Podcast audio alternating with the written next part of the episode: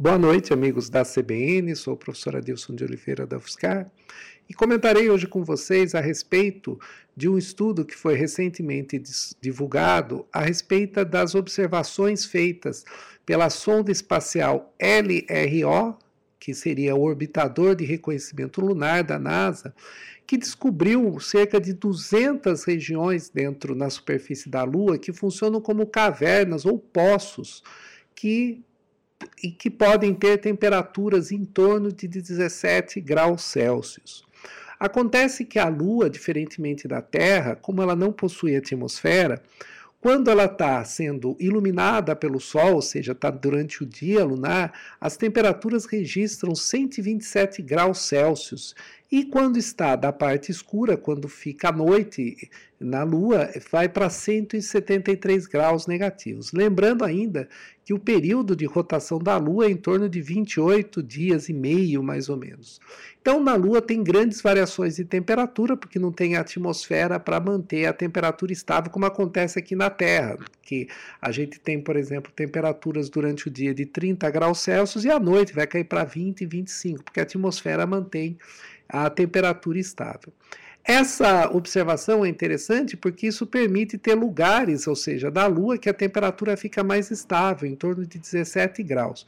Então, são como se fossem tubos de lava colapsados que entram dentro da Terra dentro da, da, da Lua, né, é, formando então essas cavernas que têm uma característica bastante interessante porque elas criam esse ambiente térmico estável, justamente ajudando a não ter grandes variações de temperatura.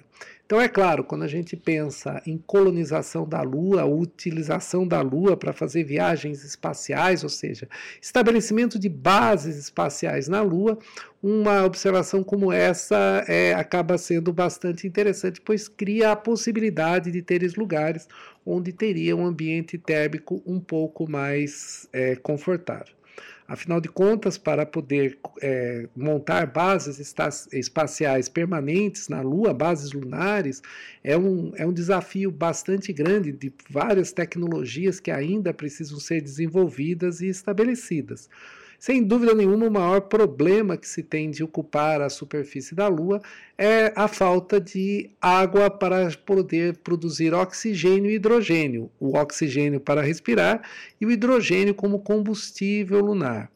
É claro que se pode pensar que pode utilizar, por exemplo, um reator nuclear na Lua para produzir energia, para manter uma base lá, ou mesmo utilizar células solares para poder fazer isso mas tudo isso é, não ainda precisa ser desenvolvido de uma maneira adequada. Por exemplo, células solares que poderiam ser bastante eficientes na Lua, a gente tem que lembrar que vai ficar um período de quase 14 dias sem ter é, é, iluminação solar em determinadas partes da Lua, ou seja, inviabilizando é, esse tipo de forma de energia de uma maneira contínua.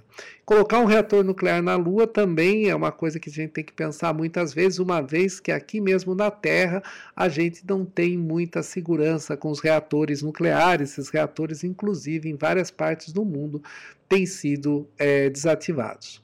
Porém, essa descoberta divulgada né, mostrou que poderá ser um, um, uma opção interessante esses espaços para talvez uma futura estabelecimento de bases lunares.